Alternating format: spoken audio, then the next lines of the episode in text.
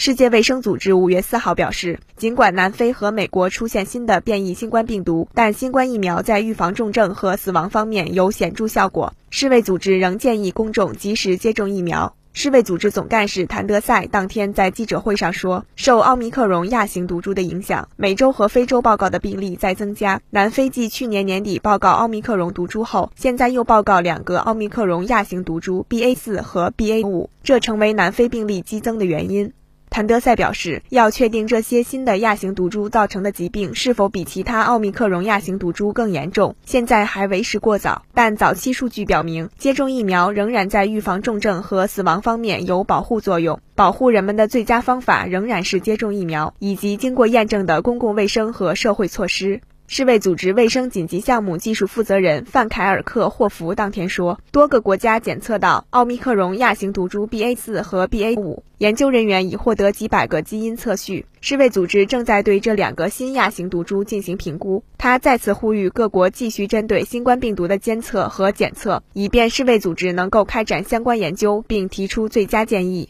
新华社记者日内瓦报道。